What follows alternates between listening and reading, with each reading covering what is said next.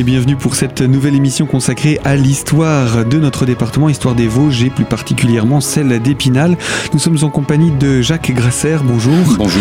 Je rappelle, vous êtes agrégé d'histoire, c'est avec vous que nous poursuivons cette série où euh, bien nous sommes arrivés pratiquement euh, à, à, notre époque finalement et on va on voulait parler pour conclure un petit peu cette série, on voulait parler justement de ce qui a initié au final, ce qui a donné l'envie de faire cette série d'émissions, c'est qu'on a redécouvert beaucoup de choses à Épinal, puisque beaucoup de choses avaient disparu.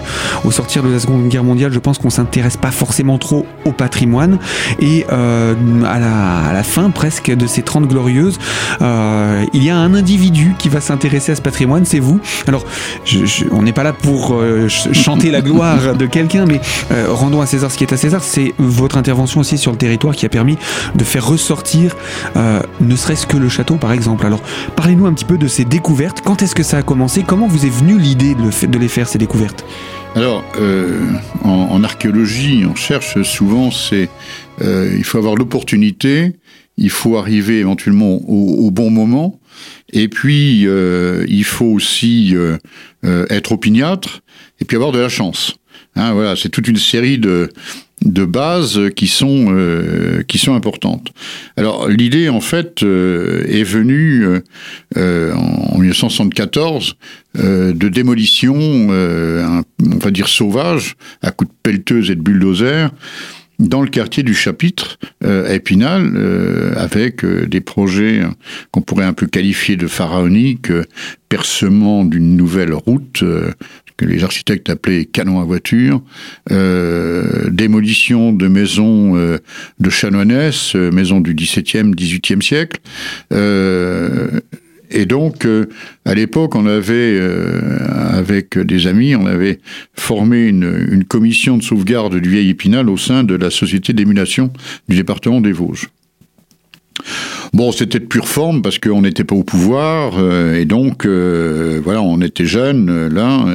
Et alors à l'époque, j'ai été j'ai été trouver le maire euh, parce que la, la chance que j'avais, c'est que mon père était directeur des services techniques de la ville, donc je connaissais un peu les projets de l'intérieur. Donc j'ai été trouver le maire de l'époque, André Argan, euh, dont c'était le troisième mandat municipal.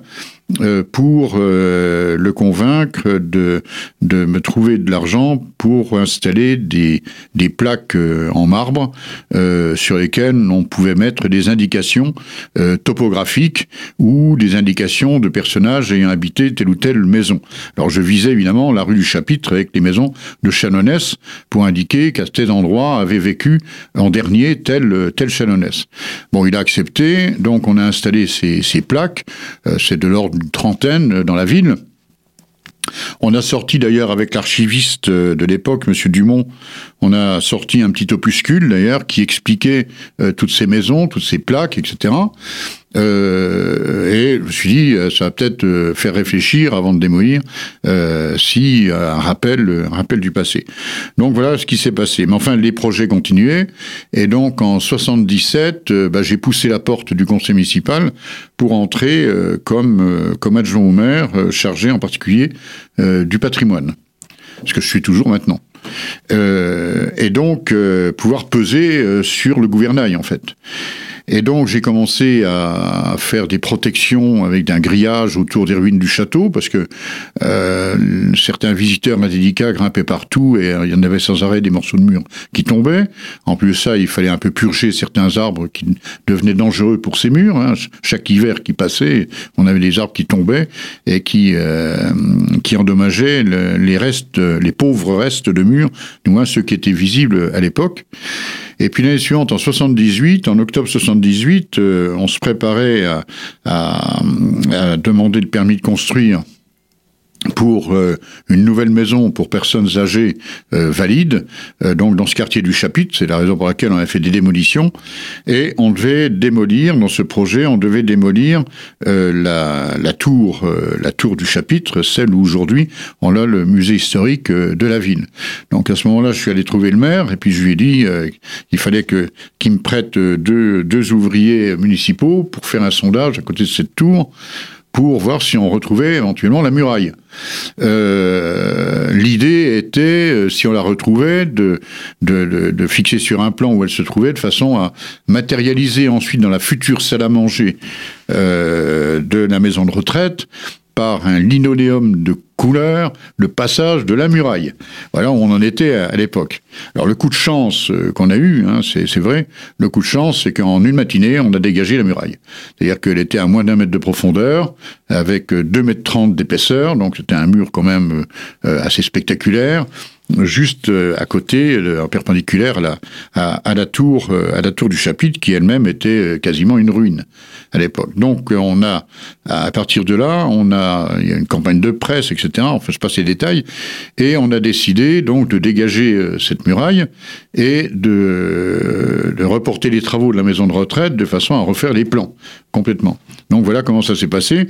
Donc on a travaillé dans ce secteur, on a travaillé pendant euh, quasiment six ans parce que non seulement il fallait retrouver la muraille, retrouver une deuxième tour, puis une troisième, euh, il fallait euh, réaménager tout cela. Hein, sachant que les tours sont éloignées les unes des autres. À chaque fois, il y a de la muraille à peu près de 30 à 35 mètres. Donc il, a fallu quand même fouiller sur 60 mètres. Voilà, alors il a fallu euh, évidemment euh, travailler. Bon, c'est vrai qu'à l'époque, euh, je me suis senti un peu seul parce que les, les services euh, voyaient pas bien où je voulais en venir, d'une part. D'autre part, ils estimaient que c'était hors des moyens, pas des moyens financiers, mais des moyens humains de la ville. Donc il a fallu que je me débrouille pour construire un mur de soutènement en face de la muraille pour retenir les terrains qui étaient donc à la suite du creusement du fossé, ainsi de suite. Enfin, c'était toute une aventure qui est d'ailleurs racontée au premier étage du musée du chapitre. Il suffit de s'y rendre pour, pour imaginer euh, ce que ça a été.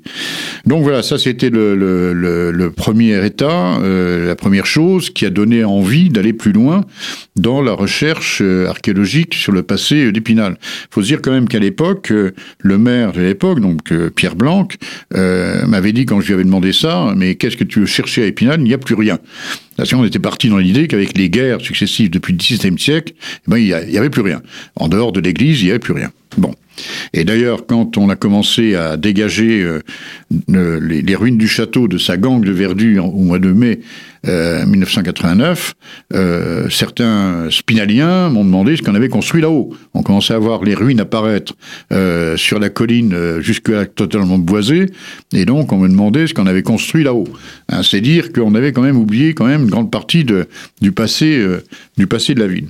Voilà, alors ça a été le départ d'une aventure. Alors à la suite de ces fouilles au chapitre, ben, il fallait un local pour conserver les objets qu'on retrouvait, boulets de canon, céramique, etc.